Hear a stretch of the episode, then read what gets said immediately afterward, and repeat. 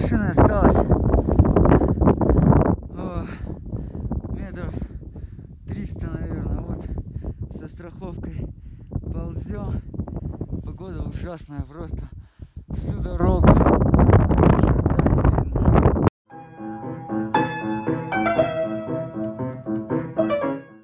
Шалом алейкум, товарищи зрители, у нас сегодня в гостях необычный гость, а наш гость примечателен, Евгений Михайлович.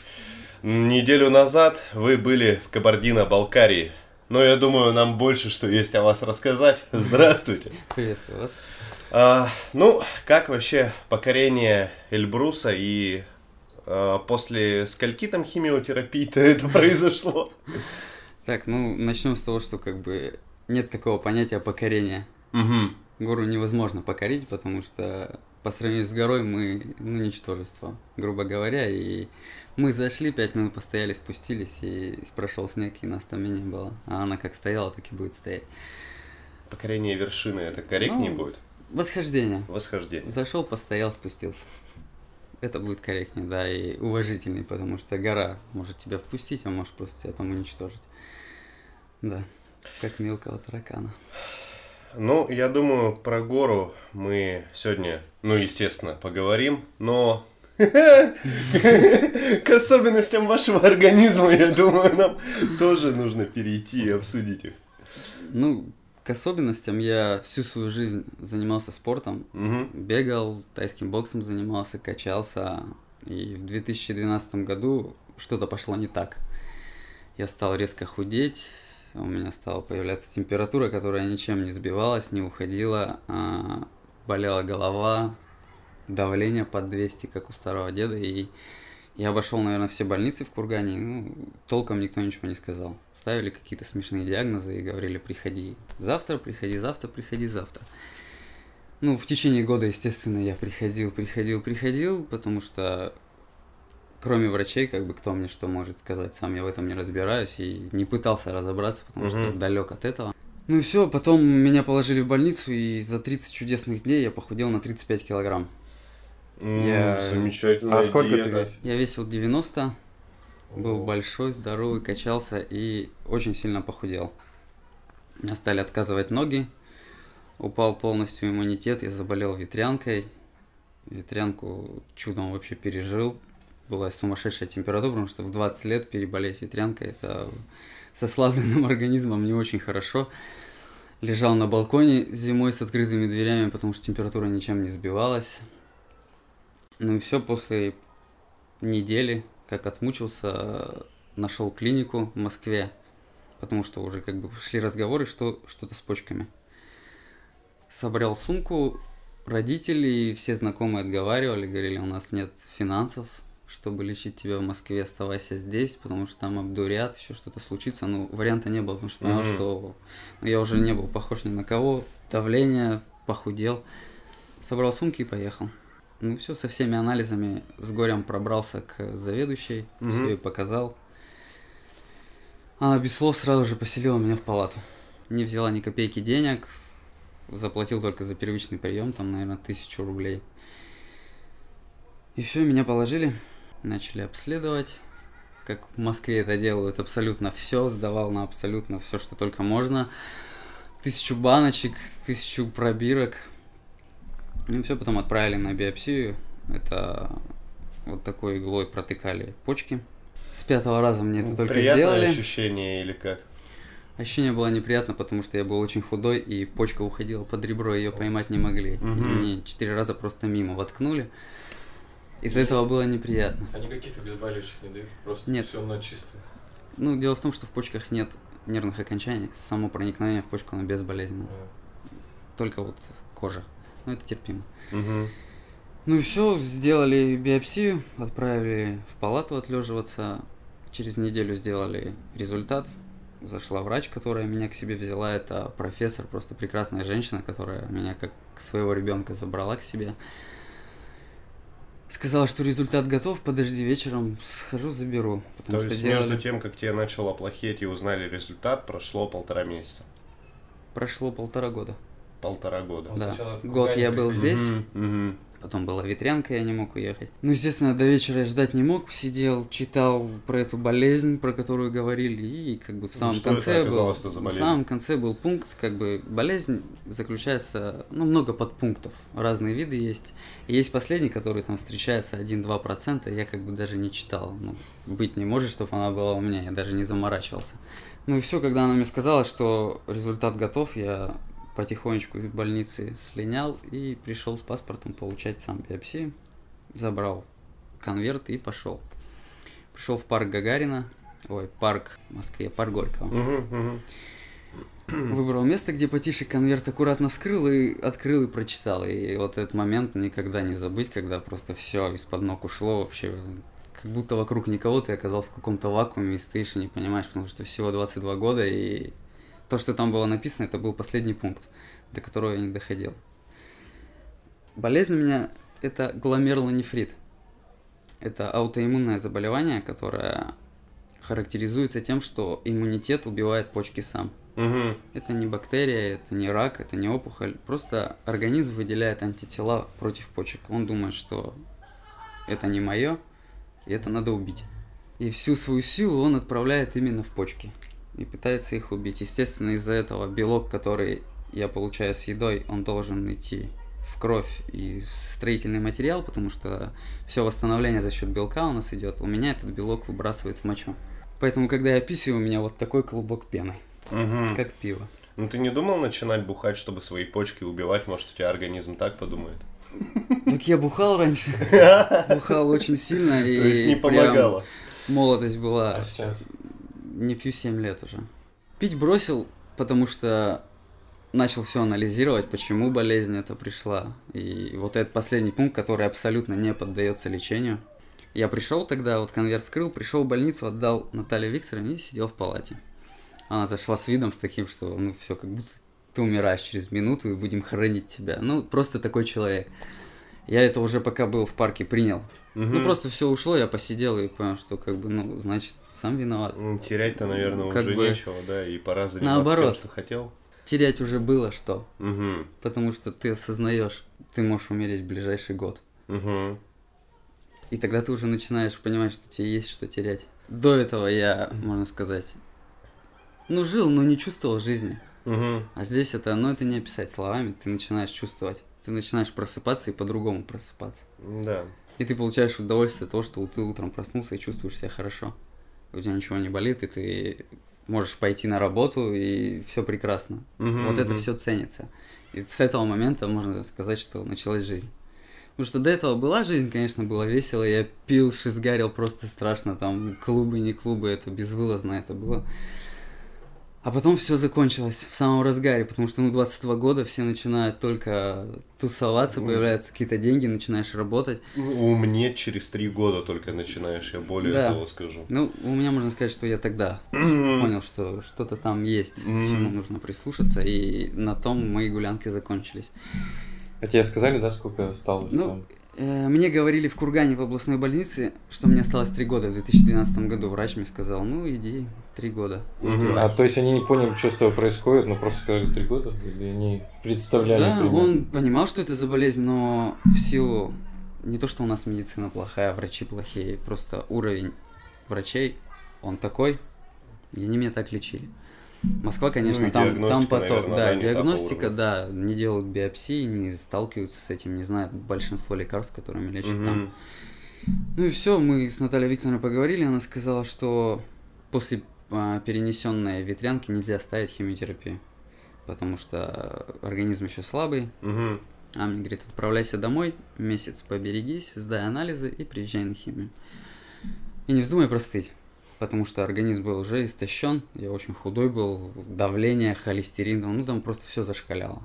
Я сказал, да я как бы не болею вообще, не простываю никогда, все хорошо, приезжаю в Курган, и через три дня у меня двухсторонняя пневмония гнойная. И я просто на три недели ложусь в постель и не встаю вообще, у меня дикая температура. Большинство лекарств было нельзя принимать, потому что почки уже работали на пределе.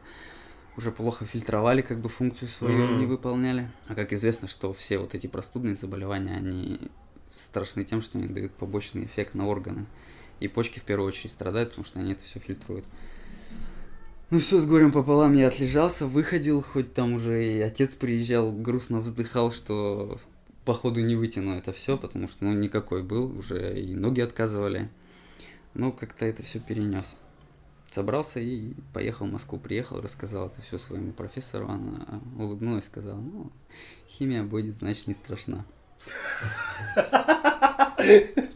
Ну и все, и в тот вечер привели Козловскую, это одна из самых крутых вообще гениальных врачей в области нефрологии. Она пишет литературу, книги по ней, по ее технологиям лечит. Она пришла, меня осмотрела, я тогда очень сильно переживал, что нельзя заниматься спортом, потому что я всю жизнь занимался спортом, и для меня просто лежать на диване, ничего не делать, это ну, равносильно тому, что просто умереть и все.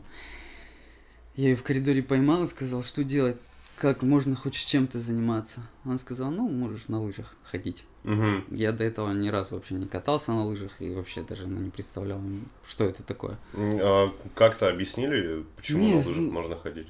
Ну, потому что просто ходить. В ее понимании это было надеть лыжи, взять палки и Мгм, спокойно, и спокойно гулять. Мне сказали, химия будет через три дня, готовься. До, этому, до этого первый день ставили химию моему товарищу, там с ним познакомились, и мы поставили первую химию, он впал в кому. После химии у него сахар подскочил, есть такая гликемическая кома. Мгм. Просто сахар был до такой степени, что вот его увезли в реанимацию, ну, реанимировали, все хорошо было. На следующий день он встал, походил, начал жаловаться на спину, потом вообще упал, начал кричать. э, Его увезли, сделали рентген. а, За вот эти дни после химии у него вымыло весь кальций. Ну, не весь большинство. И кости ослабли, и были компрессионные переломы позвоночника. Ну, в общем, нормально он тебе Я, услугу, я, да, в общем, да, химией на это оказал? все смотрю и просто не сплю и думаю, блин, что делать? Мне это все как бы отказываться уже не вариант, потому что, ну, это последний шанс. Ну, ты же понимал, что да, да, да, да, последний шанс. Да, все, на все это настроился. Ну, химию первую мне поставили, я ее перенес прекрасно вечером, я уехал в кино. Надел маску там, предохраниться, чтобы, потому что главная цель химии была это ослабить иммунитет. Не вылечить болезнь, потому что она не лечится, а просто загнать иммунитет, чтобы он отцепился от почек. Мгм. Сделали химию, я, конечно, молился, надеялся, что это будет единственное, потому что кому-то помогало. Но мне не помогло. И за весь год, за полтора года мне поставили 11 курсов химиотерапии, но в сверхдозах. Это была не простая химиотерапия, а все утроено, удвоено. Ну, Почему 11? На каждый класс школы или, я не знаю, или что. Я когда услышал, Ну- что у тебя 11 химиотерапии, я подумал, может, парень так день рождения. Ну, Просто есть вещества, которые могут поступать в организм в определенном количестве. Если они поступают сверх этих доз, это уже губительно, они начинают просто убивать здоровые клетки и все подряд. Какая самая тяжелая? Просто говорят, что вторая самая тяжелая обычно. Потому что, ну, организм после первой ослаблен, то сразу вторая. идет. Самая тяжелая была одиннадцатая, Прям один. потому что норма вещества была это 10 химий. М. У меня э, есть друг, мы там с ним познакомились, у нас с ним все одно и то же. Одинаковое количество химий нам поставили. И вот после десятой мы приехали в Москву и собрался консилиум, врачи говорят, ну, крепкие ребята, поставим одиннадцатую. Это уже было сверх плана. И вот эту химию мы почувствовали. Мы блевали, полностью вылетел в желудок, э, ну, кровь из всех щелей бежала. Вы по-прежнему такие же худые, да? Или вы начали набирать хотя бы вес? Ну, как бы вес в пределах 5 там, килограмм, более-менее, там, человеческий вид. Но дело в том, что после первой химиотерапии я приехал в Курган и купил лыжи. Мгм. Я прислушался и начал ходить. Потом а, Москва договорилась, я летал каждый месяц на химию туда, потом Москва договорилась с нашими, чтобы химию ставить здесь, у нас в Кургане. Мне ставили химию, я вечером приходил домой, брал лыжи и уезжал на Динамо. И почти полночи ходил на лыжах. Я понимал, что здесь я хожу, я как-то живу, что-то чувствую, Мгм. вижу, а не дома валяюсь, как овощ, как это принято смотреть на людей, кто после химии. Но единственная побочка была это кожа. Кожа болела страшно, нельзя было надеть ни штаны, ни носки, ни кофту, просто, раз, просто разрывала всю кожу. Ну и кровь из носа и тошнота. Это вот главные такие симптомы были, что прежде чем ложиться, там а, подготавливаешь свою спину, чтобы она привыкла, привыкла и в одной позе спал. Если переворачиваешься ночью, то, естественно, все больно, соскакиваешь и не спишь. Ну так на протяжении, может, дня три после химии. Мгм. Ну все, один с химией прошло, ничего не помогло. Вообще ничего не помогло, как был белок там сумасшедший, так и остался. Начали пробовать другие лекарства. ну, просто уже из области рака, хотя эти тоже лекарства ими лечат рак, это циклофосфамид и преднизолон, такие серьезные вещества. Стали иммуносупрессия такая называется, иммуно, иммуно, иммунодепрессанты. Это вещества, которые иммунитет убивают. Ну, например, человек, у которого пересаженный орган, пьют это, чтобы орган не отторгался, а иммунитет угу. просто убивает. Ну вот сколько месяцев, наверное, 18 я пропил. Эти таблетки тоже ноль эффекта. И все, вот мы с другом со своим созвонились, он пил то же самое, решили, что как бы, ну, ничего пить больше не будем, потому что смысл. У меня были побочные, у меня все суставы разрушились, коленные, спина полетела, желудок полетел. Потому что бывало по 40 таблеток я в день выпивал. И это норма? Ну, согласно ну, смысле, это лечения, да, это норма. Там 12 таких, 10 таких, 5 от того, от побочек, 6 от того, от побочек, это от этого, это от ну, этого. Ну, слушай, ты не думал, что ты уже загробную жизнь проживаешь после всего такого, и мы на самом деле, вот все, кто здесь сидим, мы мертвые, да, на самом деле нет? Нет. Нет, смотри, получается, было 11 химиотерапии, и потом ты начал таблетки. И потом таблетки, да. Полтора года. Ну, во время химиотерапии были таблетки, угу. а после нее таблеток еще больше добавилось, потому что исключили уже эти инъекции. Были и вот эти что было дальше, как ты во время всего этих... Не, подожди, подожди, я предлагаю сейчас немного другую тему обсудить. Ты в тот момент-то понял, кто твои друзья, кто просто знакомые? Да. Все, с кем я гулял, с кем я веселился, все пропали.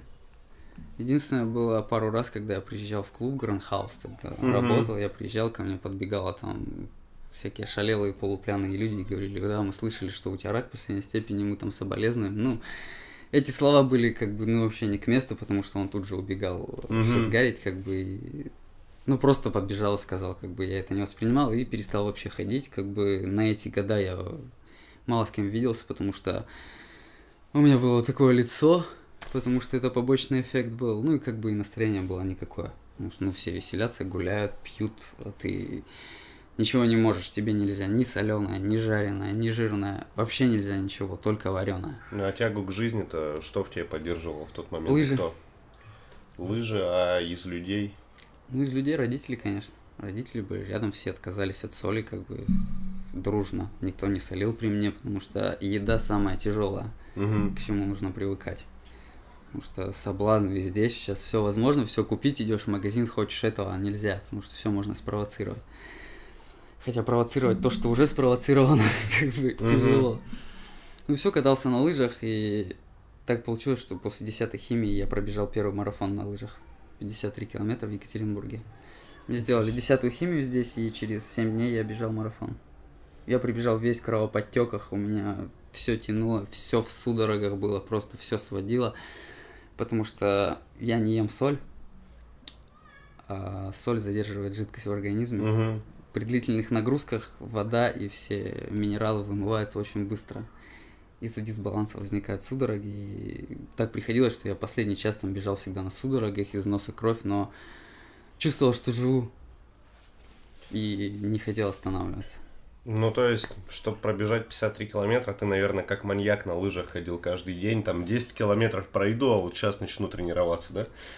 Каждый день. Вот когда мне ставили химию, я каждый день ездил в лес и катался на лыжах.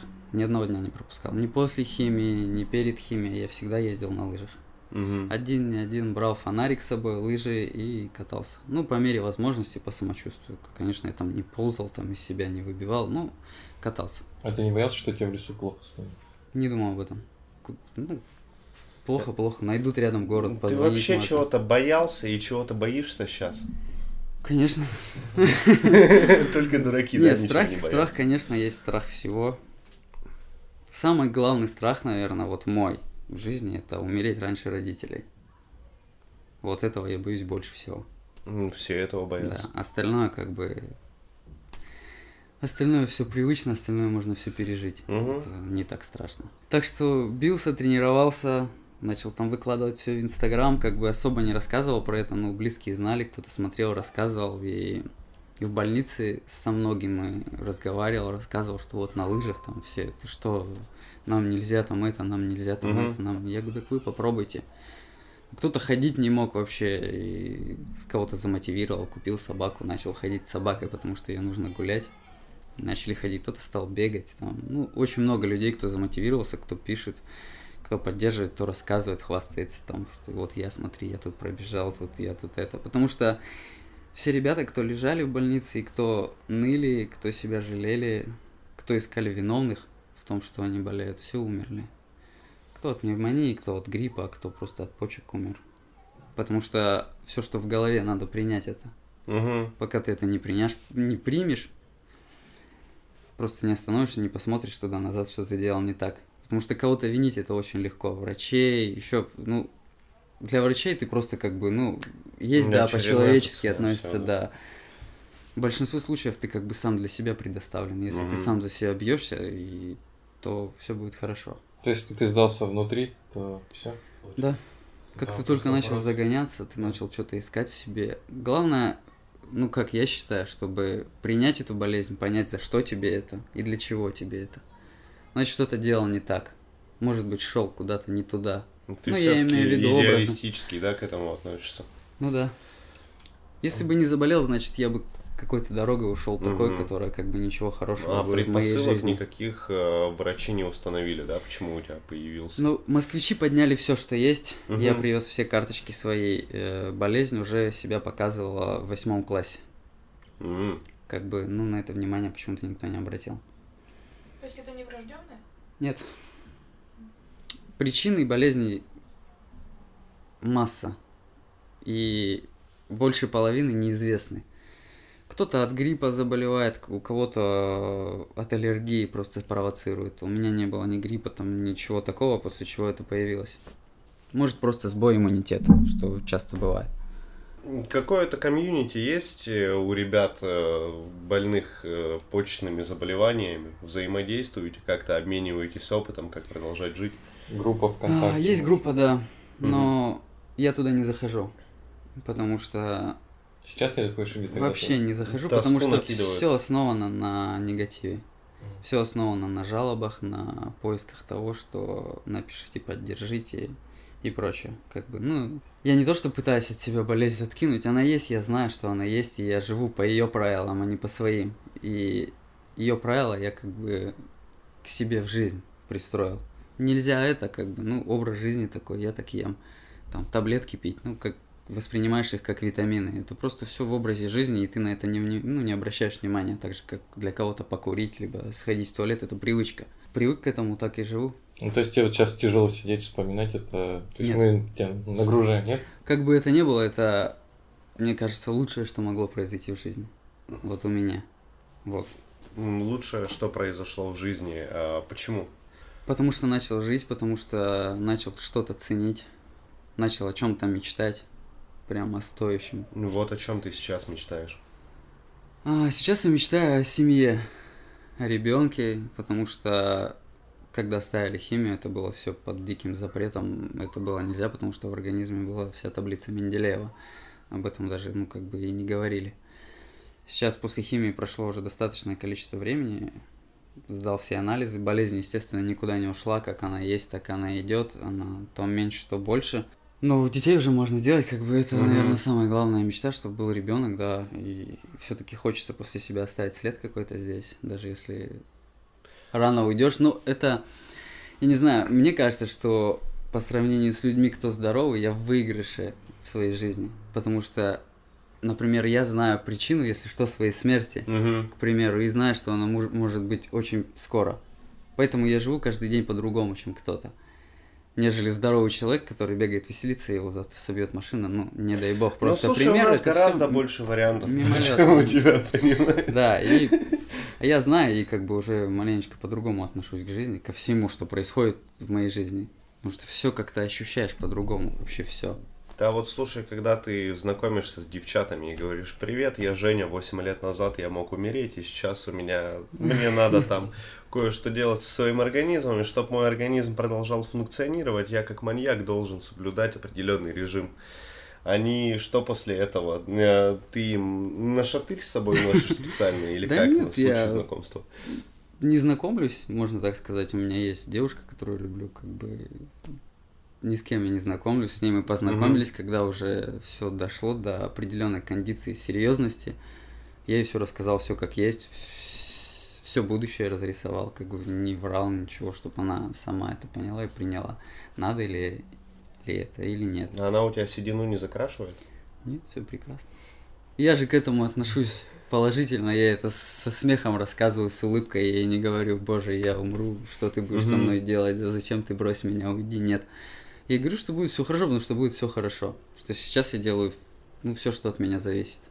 Чтобы нам было хорошо, чтобы это все, то, что происходит, шло просто рядом со мной, а не с ней. Она этого не видела. Ну, то есть, главное соблюдать бодрость духа и прислушиваться к рекомендациям врачей. Да, и принять это все самое Ага. главное. Не А, отталкивать. ограничения какие-то себе ставишь? Ну, я не говорю про то, что типа, эх, вот сейчас бы покурить сигарету. Нет, я не должен.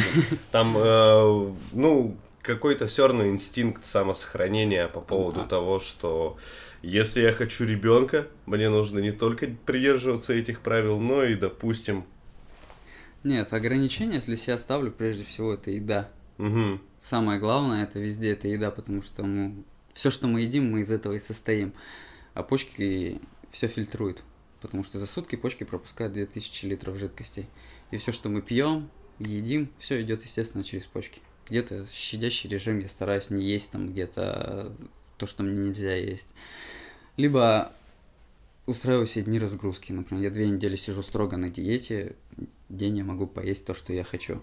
И Прям вредные там шашлычки. Ну, шашлычки, роллы, там что-то такое. Конечно, до чипсов не доходит, но что-то такое. Бич-пакет это просто... Не, ну роллы, кстати, вполне себе нормально. Всё Рис, он задерживает воду ведь. А мне нельзя, чтобы задерживал. Нельзя? воду. Нет. Он соленый. М. Соль нельзя. Соль задерживает воду. И из-за этого все плохо фильтруется. Потому что главная особенность болезни это отеки. У меня я не знаю почему нет, но, видимо, такой организм. У всех очень большие отеки. Отекает лицо, отекают ноги. У меня Мгм. этого, слава богу, нет. Это у меня было в том году, когда я пытался покорить Эльбрус первый раз. У Вот, меня, к этому да. К этому, да, мы вернемся. А слушай, э, я так понимаю, если тебе даже пересадят почки, у тебя организм все равно начнет их хреначить. Если тебе поставят искусственную почку, да, то организм тоже ее будет хреначить или как? Если поставят новую почку, то таблетки пожизненно и возможности, что можно просто не перенести операцию, можно умереть, но таблетки ты будешь пить всю свою жизнь, Мгм. которые будут подавлять иммунитет. Ну, то есть нынешние почки твои, они вполне тебя устраивают, да, сейчас? Хотелось бы лучше, конечно. Ну, Хотелось бы, чтобы это все понятно. остановилось, но да, меня М, устраивает. Так вот ничего не делается Нет. просто. Я делаю, я сдаю анализы каждый месяц определенные. У меня большая табличка Excel, я себе все графики нарисовал, Мгм. все отслеживаю, все смотрю. Ухудшение, улучшение, от чего мне хуже, от чего мне лучше. Я столько экспериментов над собой поставил, бегал, прыгал, там что-то ел и ходил, сдавал анализы, смотрел, что происходит с организмом. Как бы более-менее я свой организм научился чувствовать. Мгм. Когда мне плохо, что уже все нельзя, имею в виду физические нагрузки, или когда мне плохо, но если я буду дальше, то мне будет хорошо. Как бы я научился это все чувствовать и понимать. У тебя вот сейчас умные часы, они все фиксируют, да? Ты, наверное, единственный человек, который всеми функциями. Ну, это часы спортивные, они фик- фиксируют только физическую активность, там бегаешь, прыгаешь, когда да, пульс и прочее, за этим я смотрю постоянно, давление и все, все записываю как бабушка, можно сказать, ну без этого никак, потому что ну, надо себя анализировать. И давление каждый день меряешь, да? Каждый день по два раза, да, мерю давление. Слушай, у тебя экономика наверняка по-другому построена. У тебя тебе приходится тратиться на таблетки. Государство, возможно, тебя как-то поддерживает. Нет, Или как? государство поддерживает тогда, когда инвалидность. Угу. А, инвалидность сделать можно, но чисто морально я этого допустить не могу сейчас, потому что, ну, это будет уже какой-то барьер. Но это же, этого. подожди, это же целых 72 тысячи в год. И бесплатные лекарства. А, бесплатно? Некоторые, да. Ну, Да. Сейчас нет таких дорогостоящих лекарств, которые я пью, потому что я от всех отказался. Мгм. Потому что смысл, я их пропил, э, результата нет. А тратить по 10 тысяч за пачку, смысла просто это все смывать в унитаз не хочется. Я должен был в апреле лететь этого года в больницу и должны были ставить химиотерапию уже очень серьезную, прям очень серьезную, но Ковид. пандемия, да, в Москву не впустили, сказали, куда ты с почками, мы тебя здесь и похороним. Ну, потому что почки не выдержат это все. У тебя поменялось отношение к религии? То есть ты, может, раньше верил в Бога, как заболел, перестал, или наоборот? Нет. Ну, то есть не- На религии не отразилось никак. Я верил всегда, но когда заболел, не бегал, не падал в колени, там не стоял сутками в церкви, не кричал «За что? Спаси, помоги!» Такого нет. Вера есть, но не такая, чтобы он мне помог, например. Мгм. Здесь только я могу себе помочь. Он в другом там может помочь, там мысли какие-то, я не знаю, там какие-то дела добрые на что-то такое направить, но не помочь там в заболевании здесь, как бы я сам должен. Потому что моя плоть, как бы я ей только могу управлять. Ну или врачи там какими-то лекарствами своими или еще чем-то. Вот многие люди вечно жалуются на свою работу, хотя им никто не мешает ее поменять или там получить какие-то новые компетенции, пойти. Я думаю, ты явно не из тех ребят, которые терпели бы работу, которая бы не устраивала. Что у тебя за работа? А, Я работаю на РЖД. Российские железные дороги. Работа мне моя очень нравится. Я прям занимаюсь тем, чем хочу заниматься. Я всегда в движении, потому что у меня очень много энергии. Прям невероятное количество энергии. Я не могу сидеть, я не могу после работы прийти, лечь, там, посмотреть телевизор. Я прям бегаю до последнего. Ложусь только спать. Ну и работа такая живенькая, путешествую по городам, а, езжу постоянно в Челябинск, а, что-то там описываешь, что-то проверяешь, что-то смотришь. э. У меня безумно крутой коллектив, прям все ребята, все руководство, все хорошие люди. Все шутят, все воспринимается что-то всерьез, что-то не всерьез, но шутки все умеют воспринимать, и это здорово. Каждый над друг другом может пошутить без обид, без какой-то злости, кому что не нравится, все об этом говорят, так что Ну, так и должно я быть. получаю от этого удовольствие, я не иду на работу, там, не просыпаюсь с горем пополам, я всегда просыпаюсь очень рано, очень хорошо завтракаю, делаю какую-то гимнастику, либо бегаю, иду на работу, и до конца дня я весь как бы такой позитивный, энергичный. Есть, конечно, свои нюансы, но они есть везде, как бы из-за них там проклинать и ненавидеть свою работу, все исправимо, все решается. А, Кто тебя на скалолазание-то подсадил, или как это вообще в твою голову пришло? У тебя же, у тебя же только почки больные. Ну, видимо, захотел что-то, чтоб еще что-то полетело. Скалолазание, ну, как бы такого скалолазания особо-то и нет. а походы, походы в горы, природа, очень сильно заряжаешься, там, переключаешься от всего, даже от этой самой болезни. Хоть как я не пытался ее куда-то отодвинуть, ее никуда не убрать. Все равно ты каждый день с этой мыслью просыпаешься и засыпаешь. А когда приезжаешь куда-то в горы, в какие-то красивые места природные, ты про все забываешь и как-то растворяешься в природе, и от этого кайфово. И поэтому я последнее время стараюсь чаще, если есть время, я уезжаю. В том году я ездил на Байкал, собрал сумку и на неделю ушел просто по острову, без связи, без людей. Я неделю ходил один, прошел больше ста километров, спал там со змеями, выкидывал их с палатки каждый день, там клещей снимал. Ну, было Еду- круто. еду сам добывал или взял с собой? Было с собой, да, добывать нечего. Ну, суслики бегали, но суслики болеют чумой, как бы их есть не особо хочется. Да, мы это уже знаем. Вот. Походы в горы. Это ж вообще совершенно другая материя по сравнению с э, Байкалом, со змеями. Ну да. Там-то тебя может заморозить, и никто тебя сверху не снимет, не подлетит. Ну, снять, конечно, снимут, но горы другое. Как бы везде другое. Байкал тоже, я с Байкала просто в слезах уезжал. Потому что я ехал туда, меня все пугали там Байкалом, местными жителями, что тебя там ограбят, обворуют, куда ты там один, там что-то медведь, там волк, что делать. Все прошло, потому что я шел с добрыми мыслями, как бы с позитивом, и встречал людей только радостных, и меня все фотографировали, потому что я единственный, кто ходил в то время пешком. Было холодно, спал в палатке и зажигал ту горелку.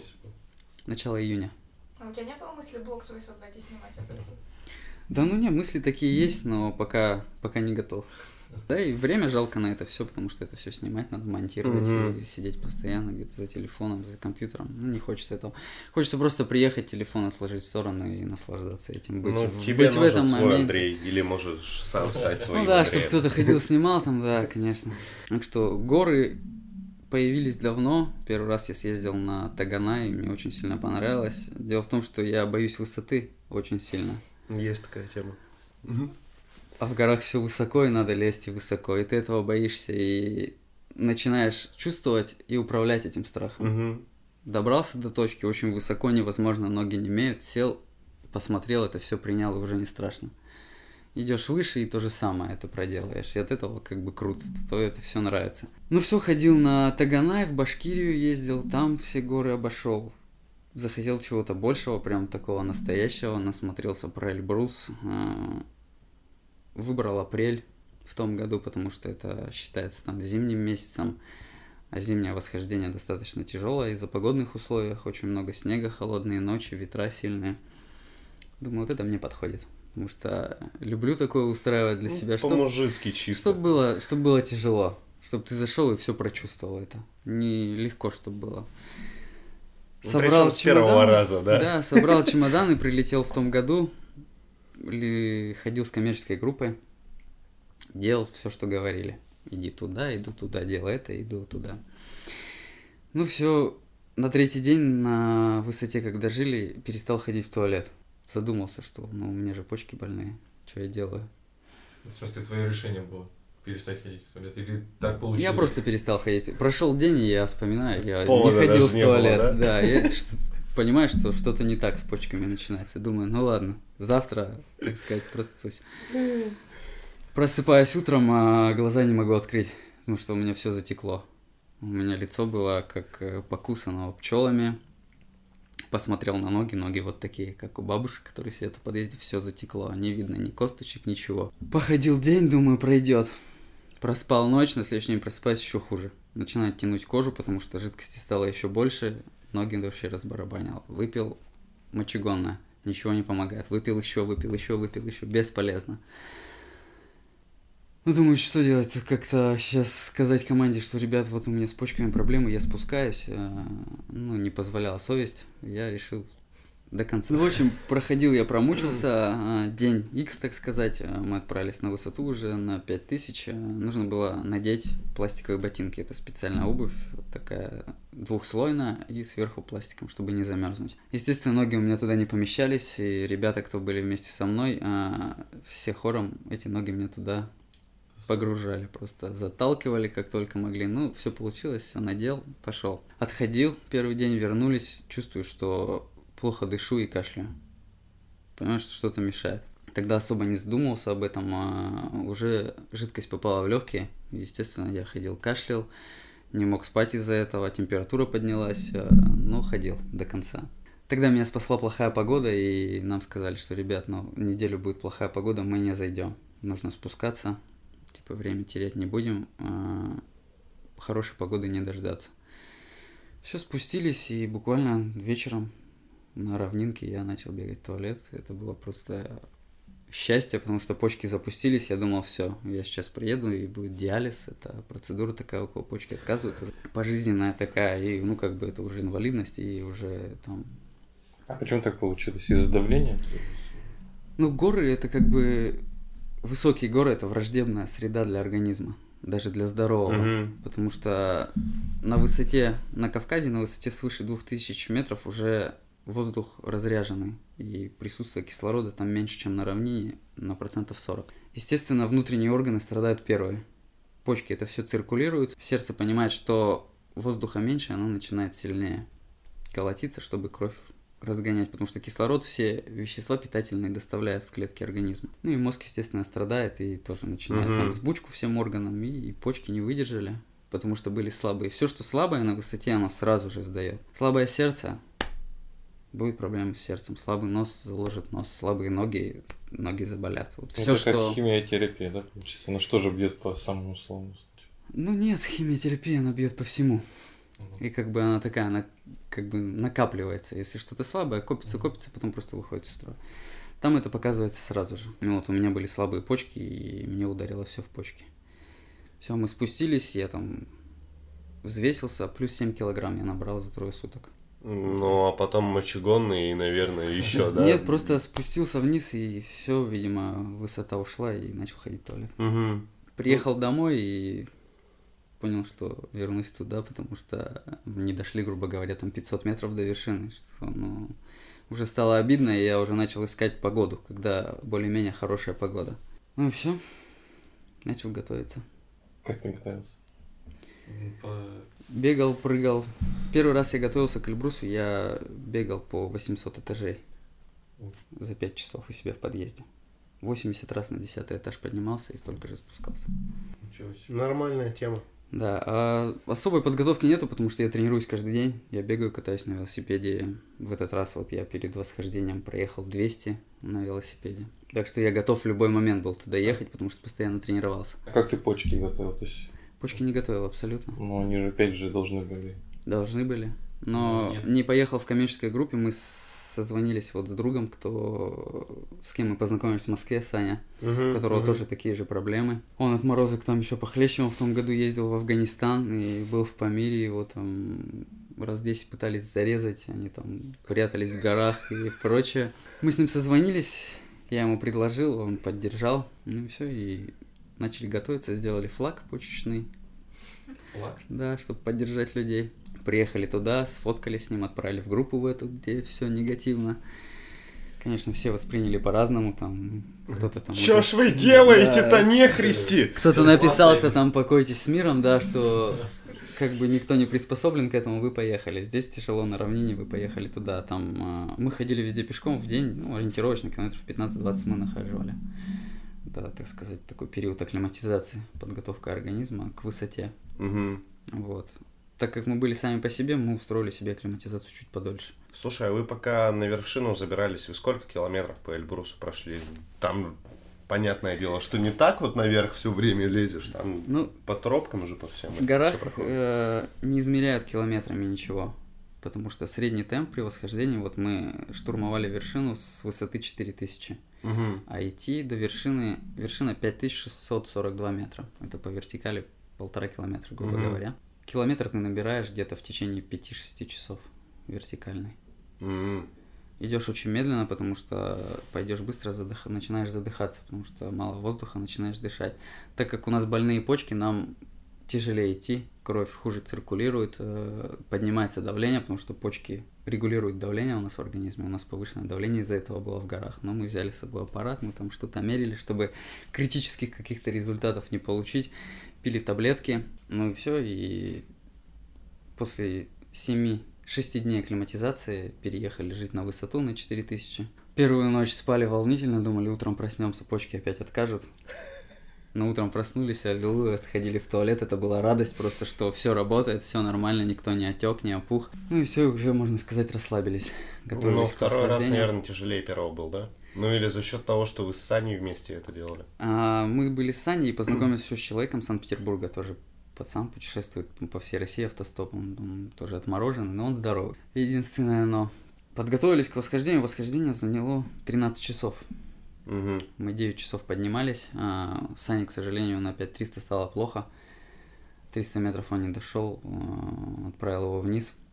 Стало плохо, и, ну как плохо, просто кончились силы. Потому что там а, мало кислорода и долго идешь. Это как бы Эльбрус сравним с тем, что длительно поднимаешься по лестнице. Там уклон не критичный, там не надо по веревкам где-то. Ну, в некоторых местах нужно и по веревкам, но это Мгм. дальше я расскажу.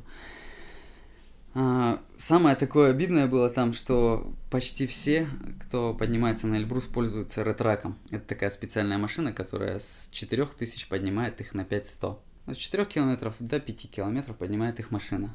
Вот э, мы пешком этот э, марш, этот ну этап прошли за пять с половиной часов, а они заехали за 20 минут.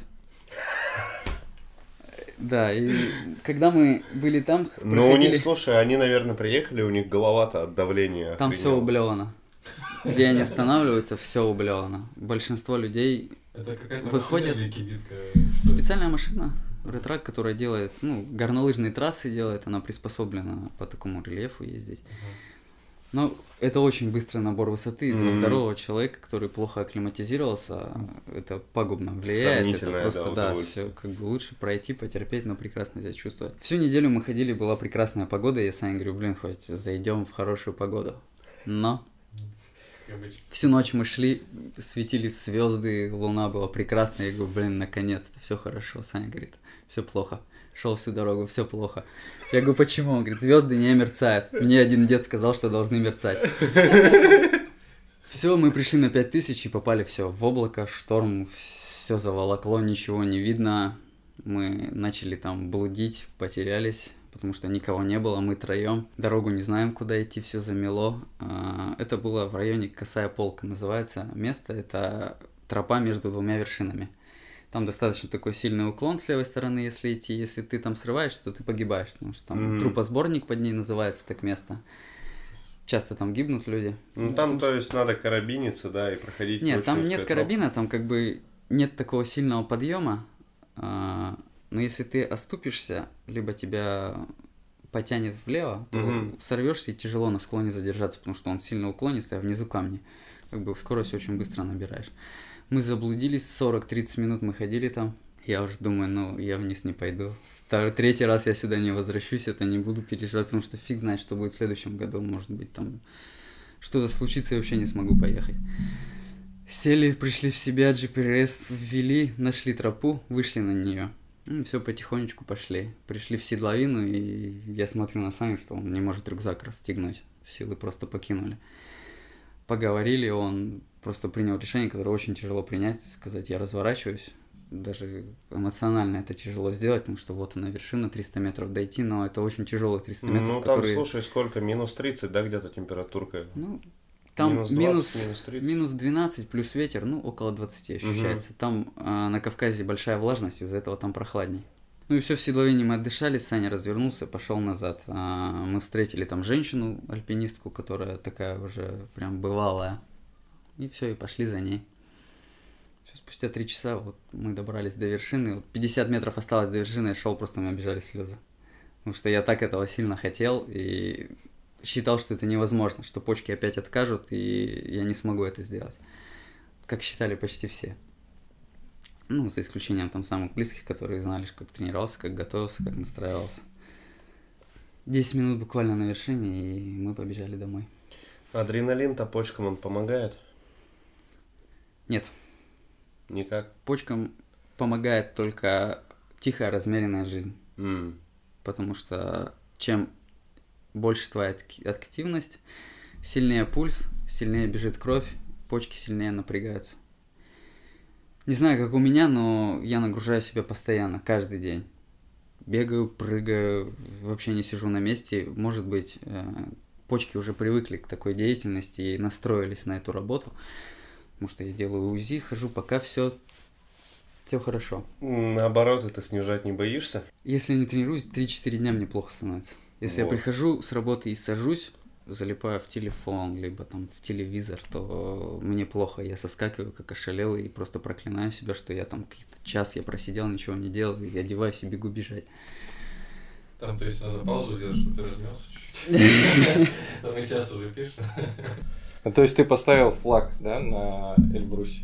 Или не поставил, я, я с ним сфотографировался. Я взял с собой флаг, э, который мы сами изготовили для почек, и флаг э, города Кургана, потому что город люблю свой, посчитал, что его нужно взять с собой. Ну просто в фильмах обычно поднимаются и втыкают свой флаг, так чтобы он остался там Ну, хотя бы- бы на денек. Не оставил по той причине, что это мусор, по-хорошему, Да. который там останется, и никто его не уберет. А, пусть все будет там. А там другие были? Другие флаги там. Да, там как бы флаги есть, но они уже заметены, там как бы никто их не рассматривает. Вершина, вершина. Там не хватает людям сил, чтобы это рассмотреть, потому что последние 50 метров перед вершиной это такое плато. Можно сказать, э, равнинный участок, и Мгм. его называют тропа зомби. Я не понимал почему, но там я понял, разворачиваешься, и люди просто идут вот так, как э, апокалипсис, потому что нет сил, они лишь бы доползти до вершины. Кого-то тащит гид, кричит 50 метров, вставай, я тебя больше сюда не потащу. Там, ну, все слушай, по-разному. А пять минут ты на вершине провел, потому что у тебя оргазм столько времени длился от ее покорения или почему? Потому что стала очень портиться погода, М. и нужно было уже спускаться. А очередь была туда? То есть... Нет, э, в этот день очень много народу развернули, потому что была плохая погода, не было видимости, и поднялся ветер сильный, была пурга, ну и вообще ничего не видно было. Поэтому у нас было от силы человек 6-7 на вершине, кто пришел. А, Мы постояли, начали спускаться, там есть вторая косая полка, которая перед вершиной, там очень сильный наклон, и висят перила, веревки. Я пристегнулся, была страховка такая специально, пристегнулся, развернулся, хотел что-то сказать и поймал порыв ветра. Ну, развернулся прямо на ветер, и в считанные секунды меня просто снесло, и я улетел вниз. И просто летел метров 20 вниз, и, все, и думаю, ну все, Я бы хотел на твое лицо в этот момент. Думал, все, все, все, ну там камни, потому что внизу можно разбиться, но потом вспомнил, что у меня есть страховка, она сработала и меня утащила наверх. Все, я там встал и потихонечку, быстренько, быстренько, быстренько туда спустился вниз уже этот опасный участок, потому что самое главное на такой высоте это не подняться. Потому что обычно люди поднимаются из последних сил уже на характере, на эмоциях, на каких-то, что нужно дойти. Но обратно тебя никто не потащит. Нужны силы, чтобы спуститься. А, большинство на последних силах туда заходят и по возвращению назад либо запинаются, падают и разбиваются на смерть. Потому что Эльбрус принято считать горой несложной. Ну, есть такое, как бы, высказывание. Но это сказали люди, кто занимается профессиональным альпинизмом. И для них, для них гора, она технически несложна. Она просто требует длительного, это можно сравнить с длительным восхождением по лесенке.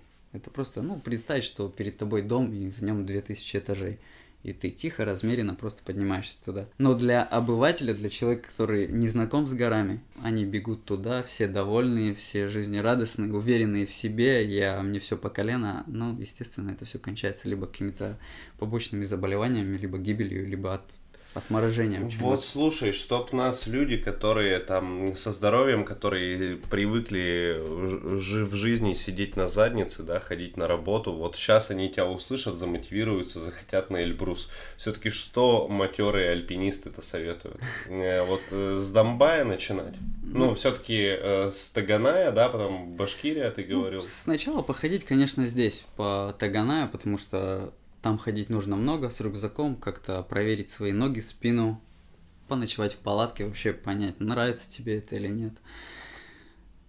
И главное понимать, зачем ты туда идешь, чтобы была какая-то цель, какая-то философия, зачем ты туда идешь. Просто сфоткаться для кого-то, что-то показать, ну, это не то, считаю я. Нужно идти с какой-то целью для себя, что-то вот. пережить, что-то понять. А, самое такое главное на такой высоте горная болезнь если ты мало проакклиматизировался, тебя может просто накрыть на 5000, ты ничего не сможешь mm-hmm. сделать. Начинается легкий отек мозга, и ты просто не контролируешь свое тело. Ты можешь просто обмякнуть и все, и ничего не сделать.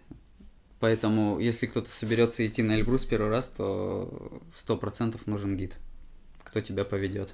Ты вот пока про звезды не начал говорить, мне туда вообще не хотелось, и мне кажется, если я туда не пойду, я ничего в своей жизни не потеряю. Нет, у каждого, у каждого свои испытания. Кого-то Эльбрус, кого-то что-то такое. Я просто очень сильно хотел туда, но и хотел показать людям, которые болеют так же, как и я, чтобы они взбодрились, чтобы не ставили крест на себе, что все, все потеряно. Элементарно встали с дивана и начали ходить, гулять. Ну, просто ценить все, что есть, там не закапывать себя раньше времени, потому что прогресс идет завтра, послезавтра чудо лекарства произойдет, и все будут здоровы. Главное бодрить себя, и все будет хорошо. Слушай, вот э, если брать какую-то пропорцию, да, среди тех людей, которые ты встречаешь, кого больше тех, кто э, высказывает какое-то восхищение, или тех, кто высказывает какое-то порицание, типа, я ж мать, вот мой ребенок сейчас насмотрится на тебя, там все, начнет также на лыжах ходить, жизнь свою ценить, детей хотеть. Нет, только позитив только позитив. Пишут много людей, кого я не знаю, звонят. Мне звонили с клиники, конечно, поблагодарили, но поругали. Я сказал, что флаг приедет к вам, будет висеть там. А, в том году мне звонили тоже с клиники, врач сказал, что еще такая выходка, можешь даже не приезжать, потому что реанимировать тебя я не хочу здесь заниматься. И так э, случай тяжелый, мы не знаем, как этим заниматься, а ты еще там усугубляешь. В году был. Да. А и ты не послушался. Нет, я очень это сильно хотел. Этот год был просто на иголках. Я ждал, мечтал, что быстрее отпуск, июль я поеду туда и будем заходить. Сами, без всего. Мы сначала хотели нанять гида, но потом уже как бы поняли, что акклиматизация хорошая, что у нас горная болезнь нас не вырубит, и мы дойдем. Используешь какие-то там побочные эффекты, ну, типа, я не знаю, помимо обычного бега, да, там иглоукалывания, массажи, китайский Массаж. чаечек. Массаж хожу на массаж постоянно, у меня есть э, такой аппликатор Кузнецова называется, на нем постоянно я засыпаю, бывает, стою, делаю гимнастику постоянно каждое утро, чтобы суставы были, угу. ну, работали, потому что суставы химией повредили, из-за этого стараюсь как бы мышцы, которые рядом с суставами, закреплять. Чаи пью травяные, сам делаю чаи, питаюсь правильно, ну, стараюсь питаться правильно. Mm. Спать высыпаться самое главное. Правильное питание, вот что в него входит? Давай начнем с Ну, этого. у меня- Что нужно исключать? У меня питание такое своеобразное, но можно назвать его правильным. А, исключать сильно жирное. М, Желтки из яиц сразу же в унитаз. Ну нет, желтки можно. Можно. Просто есть полезный холестерин, есть Мгм. вредный холестерин. Ну, как бы здесь тонкости уже медицинские, я их не знаю, но я ем все вареное, либо на пару, либо я сварю и потом пожарю. Главное, много овощей. Очень много овощей, я ем до пяти порций в день овощей. Очень много воды, наверное, литра два пью воды. Это, ну, Совет не знаю, для твоих почек, наверное, это много. Нет, нормально. Но они циркулируют, пока работают хорошо. В жидкость всю выводят с- со своей функцией, можно сказать, они справляются. Но дело в том, что может просто все быть лавинообразно, и это не предугадать. Мгм. Что сегодня хорошо, завтра очень плохо. Либо сегодня хорошо, завтра хорошо. Я Это- просто это пью по 5, по предугадать. 7, и поэтому я жирный, видимо. Ну, Да ну как да. бы от воды жирным не будешь, я тебе скажу. Жир только углеводы. Мгм. Да, когда есть бал- дисбаланс в, поступ... в, ну, в поступаемых углеро- углеводов и расходуемых, тогда начинаешь худеть. Ну, я как бы такой структуры, сколько бы я ни ел, я никогда не потолстею. Мгм. Потому что ем я много, я ем до 7 раз в день, но маленькими порциями. Я не объедаюсь, чуть-чуть не доедаю. Из-за этого как бы легко, и я просыпаюсь утром всегда очень легко. С первого будильника я встаю, и там у меня нет такого, что перевести, поваляться, еще что. Мгм. Я встаю с первого раза, и все, и полон энергии. И вот. 8 часов спишь? Или больше? Или Ну, меньше? Сплю около 7, наверное, часов. Просыпаюсь в 6 утра каждый день, ложусь, ну, в начале 11 где-то так. А летом с рассветом не пробовал вставать? У меня был год, я вставал каждый день в 5 утра. Мгм. И зимой, и летом я на протяжении года вставал, вставал, вставал, но потом что-то как-то эта привычка куда-то канула. Сейчас встаю в 6 утра. Главное высыпаться, потому что если постоянно не досыпать, только хуже. Как бы разницы нет в 5 или в 6. а Я буду вставать. Ну, самое главное еще я хотел бы сказать, что здоровый человек, нездоровый, нужно сдавать постоянно анализы. Потому что много органов в нашем организме, которые не проявляют себя никак абсолютно. Те же самые почки, печень, там нет нервных окончаний, если органу плохо, он себя не выдаст. Элементарно раз в три месяца сдавать э, какие-то общие анализы, общий анализ крови, мочи и показатели почек и печени, этого будет достаточно. Мгм. И делать раз в год УЗИ и кардиограмму, и ты будешь спокоен. Потому что в большинстве случаев э, люди, которые занимаются бизнесом, либо нигде не работают, у них нет медицинских комиссий, и они не проверяют свое здоровье, и потом оказывается, что там уже последняя стадия чего-то. За этим надо слить, это несложно, это буквально 10 минут. Сейчас очень много платных клиник, куда можно приехать без очереди, все сдать, и все анализы тебе придут. Все это контролировать. Давайте Ну, вернемся к Эльбрусу чуть-чуть. К Эльбрусу? Чуть-чуть. Давайте да. вернемся. А, у меня вот вопрос, ты вот поднялся на вершину. Какое, какое ощущение? У тебя не было мыслей, и это все? Нет. Или вау! ну, какая мысль у тебя была? Ну, мысли не было, мыслей не было, были эмоции. Я просто Какие? шел, у меня бежали слезы, потому что я этого очень сильно хотел. И осталось 50 метров, и я видел вершину, я понимал, что я это сделал. Без каких-то жертв диких, что как бы, несмотря на то, что мне вообще противопоказано быть на такой высоте, выше 3000 метров, это уже, ну, можно сказать, смертельно опасно. Шел целый невредимый, с нормальными почками, и как бы доказал себе, что ну я могу, я зашел, и это кайф, это круто. В какой-то период времени я был выше всех в России и в Европе. Когда люди, кто-то спал, э, ложились спать, мы одевали одежду и выходили на штурм, потому что мы вышли в э, полдвенадцатого ночи. На штурм шли всю ночь, и спустя 9 часов мы зашли. Сделал сторис. Да. Ну, особо там было не поснимать, потому что дул сильный ветер, э, телефон, который садится на холоде элементарно, ну, iPhone не любят холод, и я сделал пару снимков, и он сел, но мне было настолько пофигу, я его засунул сюда, и все, взял своего компаньона, с кем мы там познакомились. Вот там пацан Тимофей тоже, кто автостопом ездит, тоже дошел там на духе на своем, потому что мы шли на по косой полке, у него были галлюцинации, что где-то кто-то разговаривает, потом начал материться, кричать, дети, заткнитесь, я не могу уже слушать вас, я разворачиваюсь, говорю, какие дети, мы на высоте, здесь нету никого, кроме снега, он дети, и просто я шел всю дорогу матерился, потом его отпустил, он говорит, просто дикие галлюцинации были. но он плохо акклиматизировался. Там были случаи, когда люди просто раздевались до гола. Это то, что ты переклинил? Да, пло- плохая акклиматизация, и начинается отек мозга, гипоксия называемая, недостаток кислорода. Женщина мне рассказывали, в том году разделась до гола, ее еле оттуда спустили, она кричала, говорит, «Э, впустите меня, я хочу к Богу. Это было на 5300. У всех по-разному. Это предугадать невозможно. Потому что бывают э, матерые гиды, и если, например, простыл, что-то не выспался, не доел, накрывает. Человек, который ходил там 10 лет на Эльбрус, его накрывает. Бывает, погибают гиды. В том году два гида погибло. Девушка запнулась, упала. Второй гид хотел ее поймать, но не, ну, не сумел. К восхождению нужно отнестись очень серьезно, к этому подготовиться и физически, и морально проверить себя, все состояние своего здоровья и прочее. Ну и взять проверенного человека с собой, который поможет, там, спасет, и зарегистрироваться в МЧС. Потому что никто не регистрируется в МЧС, а это обязательно сделать. Даже По отношению к людям. выдают или что?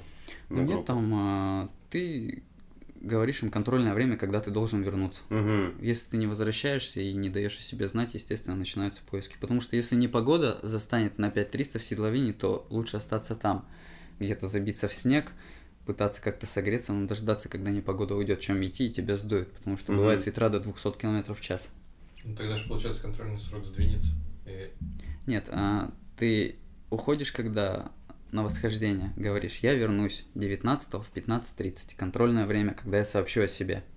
Проходит 15.30, ты не сообщаешь, естественно, отправляется группа людей, которые идут прочесывать это все. А большинство людей не регистрируются и уже сообщают, когда уже терпят бедствие, что что-то случилось. Естественно, человек, который сидит дома, тот же самый спасатель дома со своей семьей, ему ну, не в радость собираться идти на 5300 и искать какого-то заблудившегося туриста. Есть даже пик Ленина, такая гора в Таджикистане, где спасатели, если ты не зарегистрировался и у тебя нету денег, а, либо нет страховки, они даже не выйдут. Даже если ты будешь звонить, умолять, что я умираю, даже не... Там именно пешком снимают, не вертолет? На Эльбрус вертолет может залететь. В седловину, да. Выше не может, потому что воздух разрежен. Ну, в основном вертолет уже людей эвакуируют, которые с травмами серьезными. Либо позвоночник, либо там какие-то такие, что экстренно нужно А спустить. это бесплатно или потом счет тебе придет? А, если нет страховки, то предъявят счет. Не, вот вопрос глупый про МЧСников. вот он сидит дома, вызвали его, что нужно в гору подниматься. Как он быстро поднимется? На вертолете получается? Просто Нет, вот ты несколько дней аккли- акклиматизировался. Они там живут, они там А. работают, у у них постоянно какие-то учения, пробы, они всегда на высоте, они уже акклиматизированы. То есть они быстро поднимаются. Да, они поднимаются на ретраке и они могут бегать. Есть люди, кто на Эльбрус забегает за три часа. Ну, Хм. тот МЧСник. Нет, есть спортсмены специальные, которые занимаются скоростным восхождением. В том году мужчина, ему в районе 50 лет, он забежал на две, на две вершины, там есть западная и восточная. Он забежал на две вершины за 3 часа 40 минут. Ну, ловко. Ну, это... Это твоя это- следующая цель. Нет, моя следующая цель это пик Ленина. Вот то, Таджикистан, да, это семитысячник уже, 7134 метра. Вот я уже хочу попробовать что-то повыше. Ну и опять же, наверное, в Таджикистане, ну там в марте, да, наверное, это зимний месяц. будет. Август. Август. Там хочу в августе. Рассказывал. ну- в следующем году, не в этом. а Нет, в этом году уже точно нет, в этом году восстанавливаться, тренироваться. Ну и как бы семья не особо за этих всех увлечений, потому что и мама, и батя, и девушка не спали, естественно, всю ночь, потому что был бы я абсолютно здоров, было бы спокойствие, а тут как бы почки откажут, а жидкость в легкие попадет, а там со всеми этими факторами холода можно подцепить и отек легких и прочее. Так там и здорово запнуться может.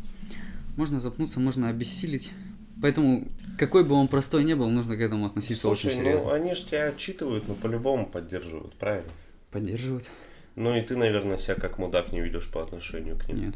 Очень ценю своих родителей и девушку свою ценю, поэтому было очень много возможностей и звали переехать в другой город, но я не еду только из-за родителей, потому что ну, настал тот период, когда должен быть я рядом с ними, чтобы я по звонку в течение часа мог приехать, потому что, ну, они уже взрослые. Какой бы у меня батя там не был крепким, он очень крепкий спортсмен, занимается гирями и спасатель. Мгм. Уже давно на пенсии, но всегда в первых рядах, везде всех спасает, тушит пожары, но случиться может всякое, поэтому я никуда не уезжаю, живу в этом городе и пытаюсь здесь реализоваться как-то. Ну и быть с ними рядом, потому что уже все настало мое время. Они воспитали, так что я и так хлопот им преподнес своей болезни очень много, потому что мама переживала, ну, все переживали очень сильно. И отец за рюмкой водки прослезился неоднократно при мне, потому что, ну, все равно как-то тяжело, когда там твой ребенок болеет, там, какой бы он ни был, как, ну, поэтому свою дань уважения должен им отдать в полной мере. То есть крепкое здоровье это у тебя от отца, что вот он и спортом занимается, и МЧС, ну, Ну да, ну, физически. хотя физически полностью я в деда своего. Он еще Вот. круче был, да? Ну не то, что круче, как бы. Мы по структуре с ним точно такие же, и по характеру такие же, и по активности один в один дед. Ну, дед, э, к сожалению, умер в том году. Не дождался моей фотографии такой с Эльбруса. Ну, ничего страшного, я думаю, он там это все увидел. А, часто ли тебе приходится говорить слова мотивации, слова поддержки, и какие именно слова ты подбираешь? Вот момент, как ты понимаешь, это уже концовка выпуска. Ну, я обычно мотивирую очень грязно людей, своих друзей, ну, какими-то оскорблениями. Это больше всего получается, когда я пришел работать вот в свой отдел, э, все курили ребята, все ели непонятно как. Сейчас почти все занимаются спортом, все бросили курить, а, пару человек там осталось у меня. Но пытаюсь их замотивировать, ну, каждому свое время, он рано или поздно поймут, что надо этим заниматься, а в основном вот так как бы простыми словами давай, вставай, тут это тебе поможет, это поможет, ну, это не повлияет ни на кого. Пока не наступят какие-то проблемы, там, лишний вес, здоровье, там, еще что-то, никто никуда не пойдет. Ну и также, смотря на меня, никто не пойдет ничем заниматься. Это сто процентов. Пока ты не наступишь на свою граблю вот эту, которая тебя прибьет, только тогда ты начнешь что-то делать. Потому что у меня был лучший друг, он болел раком очень сильно в течение восьми лет все говорили, я тебя понимаю, и я в том числе говорил, что я тебя понимаю. Хотя, когда я сам заболел и начал вот эту всю химиотерапию, тогда я понял, что да, я тебя Да. понимаю. А до этого я не понимал Даже не абсолютно представлял, ничего. наверное. Хотя он мне говорил, сдавай анализы, там это все проверяй. Думаю, да какие анализы? Я здоров, как бы все вот прошло буквально там год и все, и все случилось со мной. Почти то же самое. Так что мотивировать людей тяжело. Человек должен сам захотеть и сам понять, что это надо ему. Глядя на кого-то, да, можно посмотреть в течение получаса, понять, о, да, круто, я хочу, я хочу так же, но наступит следующий день, большинство людей упадут в свою рутину, в свои проблемы и даже не вспомнят про тебя, что у тебя там что-то случилось, там плохо болеет, болеет. Ну и увидят, узнают, скажут, а, я знаю, он болеет. Но чтобы начать самому, нужно хорошенечко где-то обжечься. Либо что-то с тобой случилось. По-другому не По-другому, происходит. ну, мы такие существа, никак это. Какие книжки ты бы не читал, сколько там бы красивых, мотивирующих слов ты бы не прочитал, это редко кто об этом задумывается. Ну, или запала хватает на неделю. Потом обычно это все сходит на нет. То есть можно сделать такой вывод, он, наверное, будет ошибочным отчасти. Если ты недоволен своей жизнью, считаешь ее унылой, по сути, она у тебя унылая, но не такая уж и плохая, да? У кого-то и хуже, да. Потому что самое такое вот, я когда лежал в больнице, такое мотивирующее было, это все ребята, кто до 30, все бойцы были. А вот все, все мужики и женщины, кто 50-60 лет, а обычно все лежали, проклинали всех и вся, и кричали, за что мне это, но просто подходишь и говоришь, ну, за 60 прожитых лет ты еще не понял, за что тебе это, ты натворил уже столько делов, что как бы давно уже пора бы было задуматься, как бы, ну, не говори глупости. Прожил уже жизнь, хотя есть люди, кому там по 10, по, ну, маленькие дети, кто страдает, как бы, там правда за что, а тут высоко возрастные пытаются где-то кого-то в чем-то обвинить. Но все-таки еще есть вопрос, почему я как материалист считаю, что он важнее, чем вопрос за что. А там уже пускай врачи разбираются, и медицина у нас вроде как продвигается, да, в этой сфере. Да, надо самому разбираться во всем. Если Мгм. есть какая-то проблема, не читать все, что пишут в интернете, а идти и брать профессиональную литературу и пытаться в ней найти какие-то ответы. Подскажи еще раз конкретно, как зовут того доктора, которую ты называл э, одной из передовых специалистов в мире, которая вот как раз литературу пишет. А, Козловская, и Чеботарева. Это вот э, два профессора. Там очень много в этой клинике профессоров, которые занимаются непосредственно почками. И там все невероятно добрые люди, с меня не взяли ни копейки ни за что, никогда. И где что-то было платно и мне не положено, они старались найти пути, чтобы сделать это бесплатно. Какая именно эта клиника? Клиника нефрологии, э, город Москва. Такая вот реклама у нас сегодня. Спасибо. Сам чуть не расплакался. История реально жизнеутверждающая. Мы Да. ждем тебя в следующем году после пика Ленина. Спасибо большое. Надеемся, наш подкаст будет. Ну, Конечно, будет. Куда мы тебя обязательно пригласим и услышим, как там. То есть другая страна, другая гора, Да, другая высота. другая высота. Может, там будут звезды мерцать. Ну и лет через пять встретимся после Эвереста. На Эверест Ну, я уже надеюсь. спросил, надо 6 миллионов, представляешь? Откроем донаты в подкасте. Конечно. Не, мы сначала их на монтажера потратим, а потом уже будем собирать на, твой поход. Вот, Андрей, кстати, тоже неплохо монтирует, вот, но просто мы хотим больше выпусков, да, и все это как-то успевать Андрей один не может. Поэтому вот монтажеры нужны. Как-то ты странно перешел. Ну да, да, да. Всем, всем спасибо. Всем Спасибо. спасибо за просмотр. Ставьте лайки. Подписывайтесь. Надо на тебя, чтобы подписывались? Не. Не надо. Просто пожелайте здоровья всем. И будьте сами здоровы. И будьте довольны своей жизнью, какой бы она ни была. Главное, не делайте ее еще только хуже. Да, я поддерживаю.